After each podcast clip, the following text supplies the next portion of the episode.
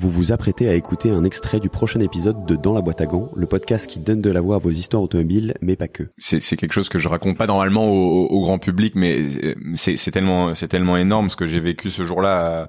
Je l'ai jamais dit à Charles d'ailleurs. Au Castellet, euh, je me retrouve dans le paddock de F1 l'année où il était chez Alpha, et euh, en fait, il est avec Andrea Ferrari, le physio de Jules de l'époque. je suis là, ils s'assoient tous les deux à une table dans l'hospitalité Alfa Romeo je vois un geste euh, de la part de Charles sur Andrea, qui est un geste euh, pas classique. Alors je peux pas dire exactement, je peux pas le mimer, mais c'est pas un geste classique que tout le monde euh, que tout le monde fait. C'était un geste que Jules faisait.